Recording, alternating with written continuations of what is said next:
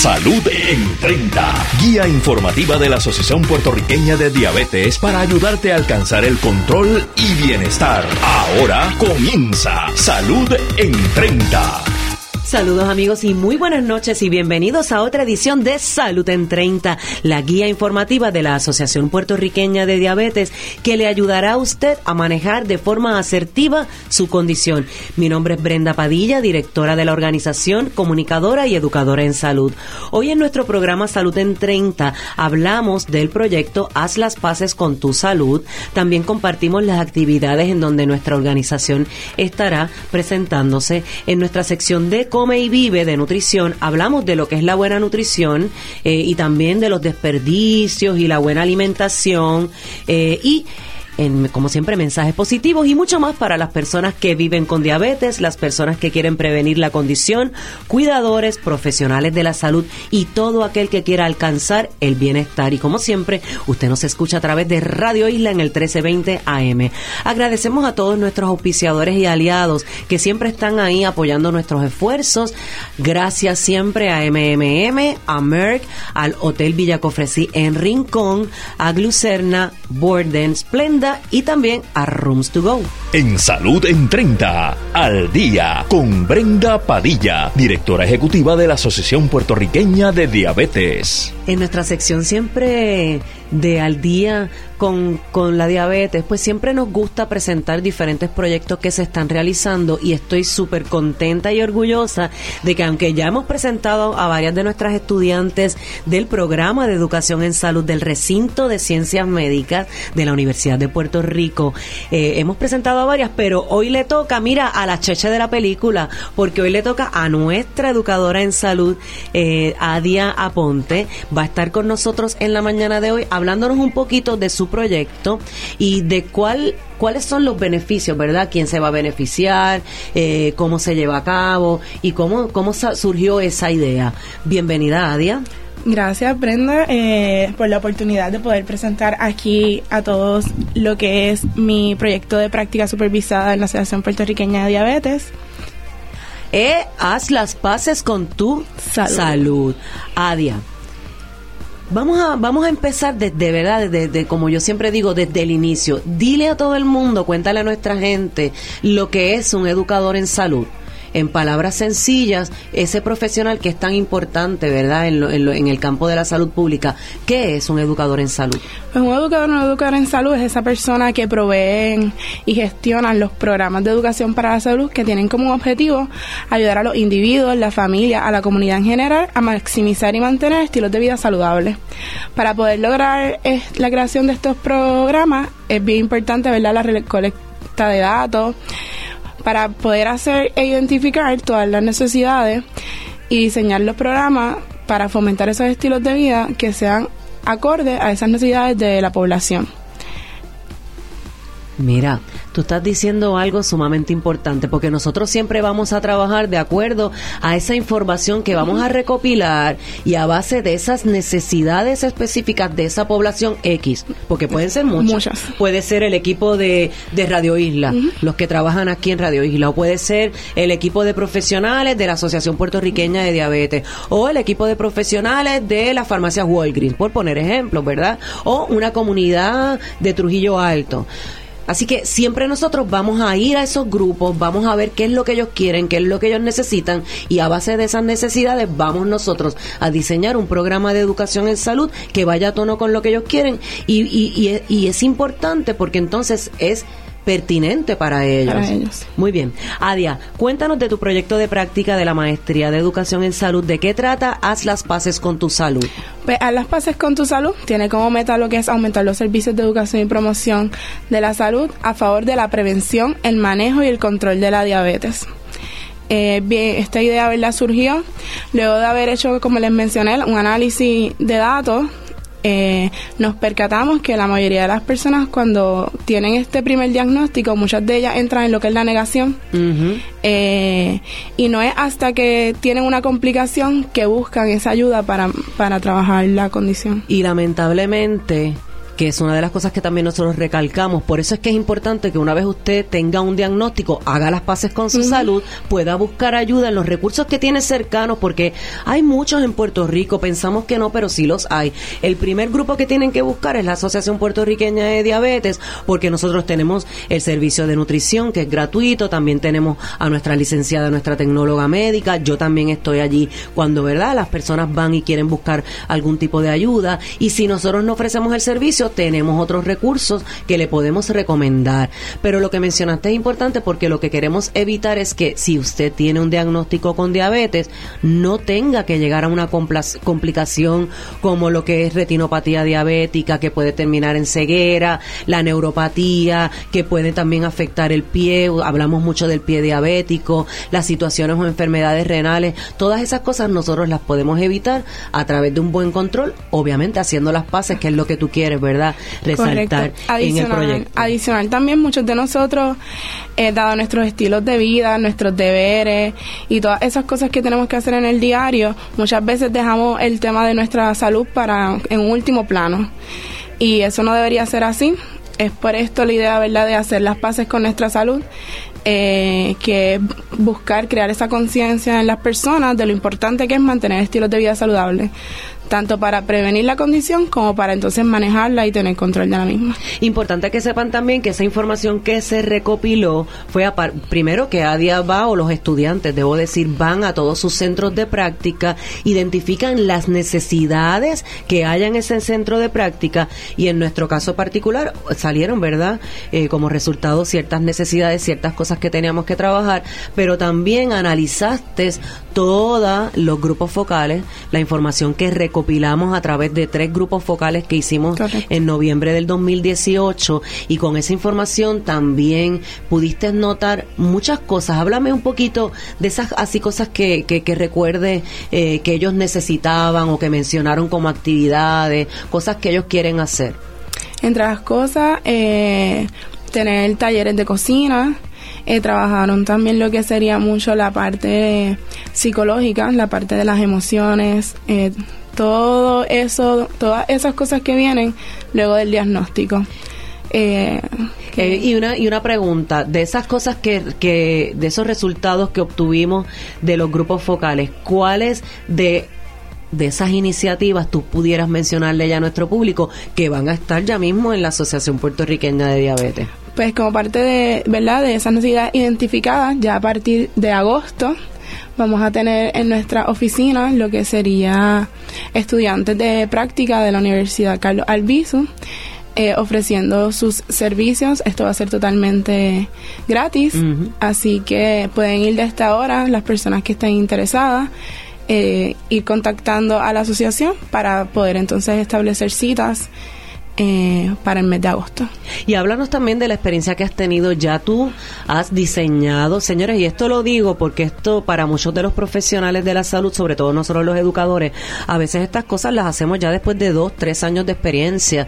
Ya ADIA hizo un foro, prácticamente podemos decir científico, eh, hizo una feria de salud en la UMED, también diseñó unas charlas educativas espectaculares para los estudiantes de prevención en salud eh, y otros y otros temas para los estudiantes estudiantes de la, de, la UMED. Cuéntanos un poquito de esas tres iniciativas que, que estuviste trabajando. Pues la primera que mencionaste fue lo del foro de salud. Eh, tuvo como tema la ciencia detrás de la diabetes. Este foro estaba dirigido a estudiantes del bachillerato en ciencias naturales y ciencias de la salud eh, para verdad darle a esos futuros profesionales en salud eh, herramientas necesarias para conocer más de la condición.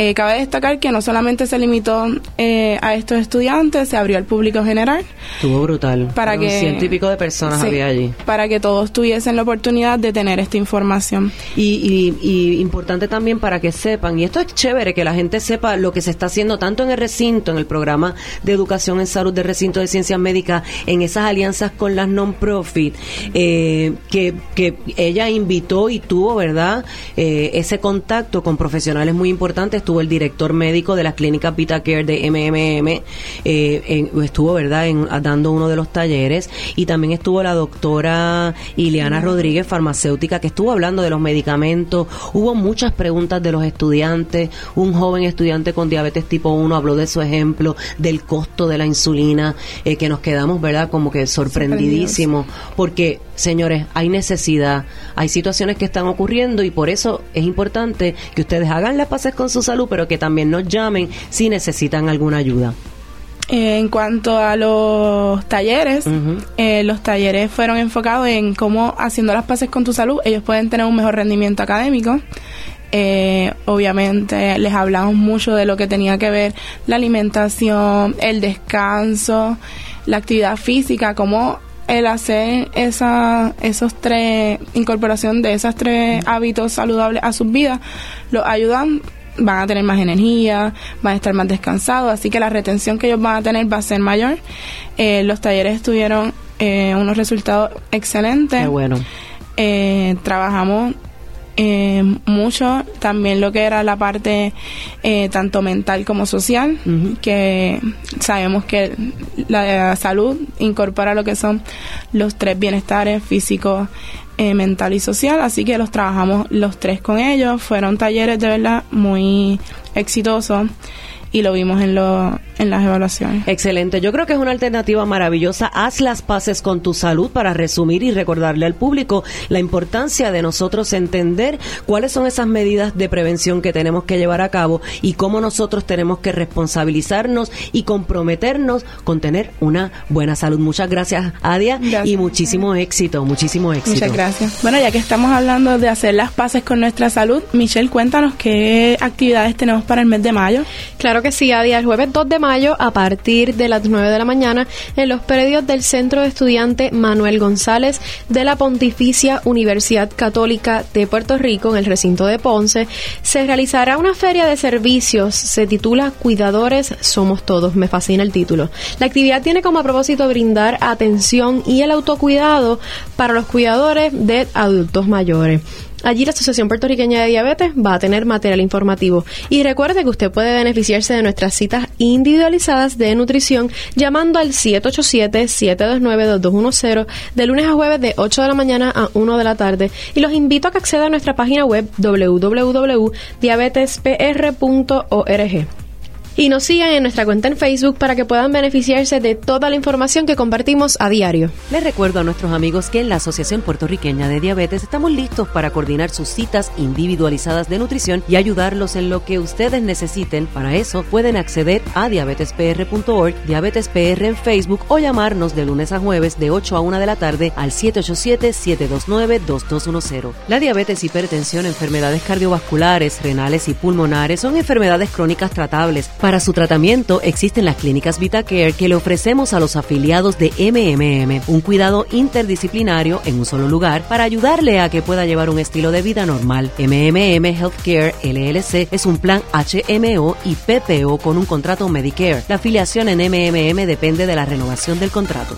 En Salud en 30, come y vive con la licenciada Michelle Carrillo.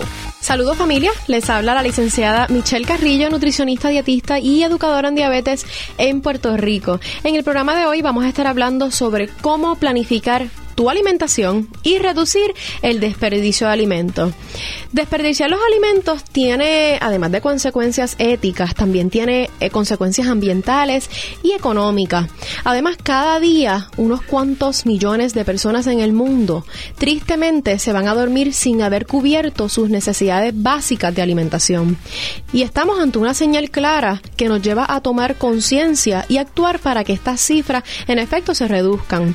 Mediante unos consejos prácticos antes de ir a comprar al almacenar los alimentos, al cocinarlos, al reutilizar los que ya hemos preparado, adquiriremos más conciencia y podremos ser activistas alimentarios y reduciremos en efecto esta cifra.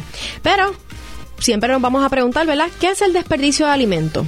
Pues miren, en efecto, el desperdicio de alimentos es la comida preparada o comida que no se ha consumido o tirada al zafacón. El desperdicio puede ocurrir desde los hogares, restaurantes, cafeterías, comedores, cocinas, entre otros. Y el impacto del desperdicio de alimentos significa billones de dólares tirados a la basura. Esto, como dijo ahorita, pudiera afectar el dinero disponible en muchas partes del mundo, aumentando la pobreza. También el medio ambiente se ve afectado por los alimentos tirados a la basura, pues el clima, el agua, los suelos, entiéndase, ¿verdad? las tierras, se afectan con exceso de producción de gases, eh, como por ejemplo lo que es el dióxido de carbono, dañando la capa de ozono. El desperdicio de comida cada vez es mayor y esto se ha convertido tristemente en la orden del día. Cada día nuestras acciones impulsan a mayor desperdicio de alimentos sin simplemente darnos cuenta. Quizás a veces, ¿verdad? Pedimos o vamos a un restaurante y pedimos un plato de comida y sabemos que hoy en día en los restaurantes nos sirven para dos y quizás ni pedimos esa comida para llevar simplemente mira que se retiren que retiren el plato y entonces esa comida la botan por ejemplo cuando compramos más de lo necesario en el supermercado cuando ordenamos más cantidad de comida de la que podemos consumir en los restaurantes y cuando dejamos perder frutas y vegetales frescos porque simplemente están o magullados o algún golpecito simplemente estético, pues hay que estar, ¿verdad? Hay que crear un poquito más de conciencia. Yo entiendo que, que planificar eh, es la principal herramienta para poder reducir lo que es la cantidad de alimentos que tiramos al zafacón. Según la Agencia de Protección Ambiental, EPA, por sus siglas en inglés, concuerdan que la planificación de los alimentos, con todas las etapas que conlleva, es la manera principal para reducir el do que es el desperdicio de alimentos. Y ahora, ¿verdad? Les pregunto a ustedes o nos preguntamos, ¿Cómo podemos evitar el desperdicio de alimentos? Sencillo, es planificar los alimentos, ¿está bien? Reducir esa cantidad de alimentos que tiramos al zafacón.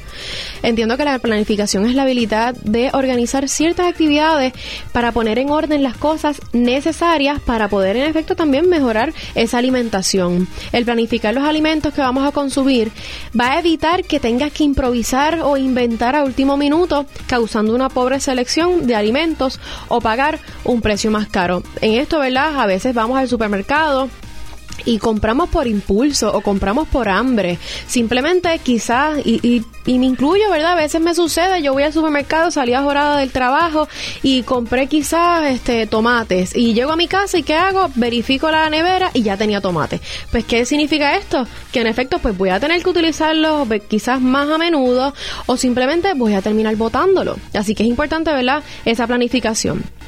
También la planificación fomenta preparar los alimentos en la casa. Al cocinar en casa, esto nos va, nos va a ayudar a tener una mejor nutrición y a su vez conocer los ingredientes que contiene la comida. Muchas veces vamos a algún restaurante a comer y no sabemos quizás ni qué utilizan o qué ingredientes utilizan para preparar quizás esa pechuguita de pollo con una salsa fresca de seta quizás no sabemos, ¿verdad? Si esas, si esas setas son frescas o si son enlatadas. Así que lo ideal es preparar esos alimentos o esa comidita en casa. Y ahora, ¿cómo puedo planificar los alimentos que voy a consumir? Pues mira, señores, haga una lista de compras antes de ir al supermercado. Usted haga esa listita de compras para en efecto saber qué hace falta que usted compre. Busca marcas genéricas en el supermercado muchas veces tienen la misma calidad, pero a un precio menor. Así que también vamos a ver, esto es un consejito para también ahorrar unos chavitos.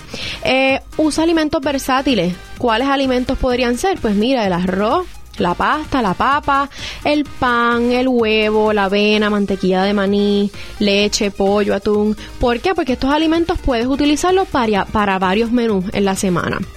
Súper importante, verifica la fecha de expiración de los alimentos. Mientras más lejano sea esa fecha, obviamente más te durará ese alimento. Y ahora, ¿qué, ¿qué, herramientas van a ser necesarias para esa planificación en tu alimentación? Sencillo y como dije ahora, una lista de compras. Esa lista de compras te va a facilitar muchísimo. También importante, que verifiques esa hoja de especiales. Siempre todos los domingos compra el periódico y busca los especiales, los choppers, ¿está bien? Verifica, quizás compara, mira, este, en X supermercado, quizás la libra de carne molida está a este precio. Pues mira, está más económica. Yo sé que a veces cuesta, ¿verdad? Tener que estar haciendo dos paradas, tres paradas quizás en, un, en diferentes supermercados, pero vamos entonces con esa hoja de especiales, quizás nos podríamos planificar y entonces en vez de ir a tres, pues por lo menos vamos a dos. También importante, como otra herramienta necesaria a la hora de planificar tu alimentación, busca cupones de descuentos o utiliza aplicaciones de teléfono inteligente que también podría ser importantes a la hora de planificar tu alimentación. Pero, ¿cuáles son esos beneficios de planificar tu alimentación? Sencillo Número uno, ahorro de tiempo. Número dos, y esta me imagino que les va a gustar, menos gasto en la compra. Sabemos que los alimentos están bien caros. Quizás las compras no bajan de 200 dólares y si eso es si somos tres en la casa. Eh, número tres, mejora la alimentación y la nutrición. Siempre tenemos, ¿verdad? Siempre este es mi enfoque. Hay que planificar alimentación para poder en efecto tener una vida, eh, un estilo de vida más saludable. Y número cuatro, menor daño al ambiente.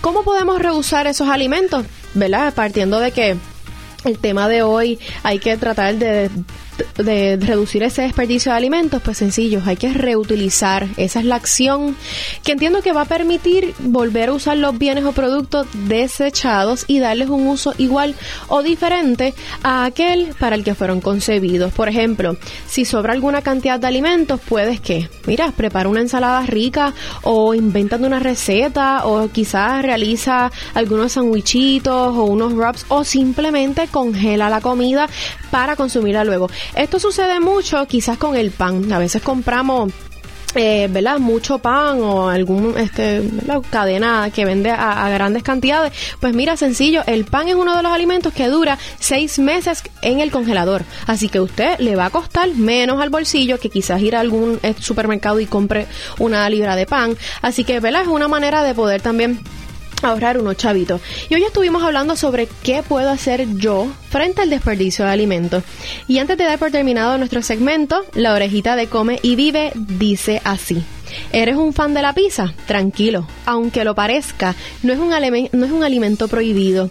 La pizza es un auténtico clásico en las cenas de los viernes o los sábados y sí, puedes comerla. Pero ¿cuál es la clave? Apuesta por pizzas hechas a base de ingredientes naturales y saludables como lo es el tomate, la cebolla, las setas, los espárragos, los espárragos, entre otros. Y ya se me está haciendo la boca agua. Recuerda que pueden llamarnos al 787-729-2210, extensión 727, para que tienes una cita con esta servidora y así podamos realizarle un plan de alimentación que se adapte a tus gustos, preferencias y condiciones de salud. Espero hayan disfrutado y aprendido mucho con la información brindada en la noche de hoy y seguimos con Motívate con APD.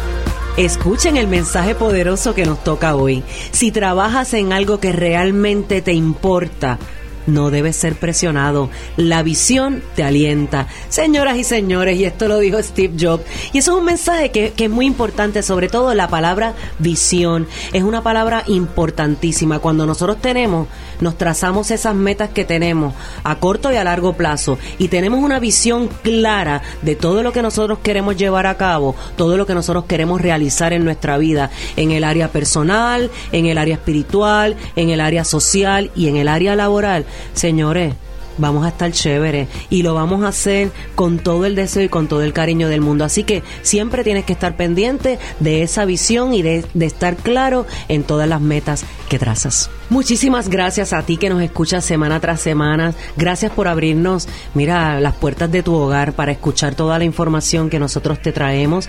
Y recuerden que nos escuchamos el próximo martes a las 7 de la noche en otra edición más de Salud en 30, la guía informativa de la Asociación Puertorriqueña de Diabetes para ayudarte a alcanzar el control y el bienestar por aquí, por Radio Isla en el 1320 AM. Bendiciones, buenas noches.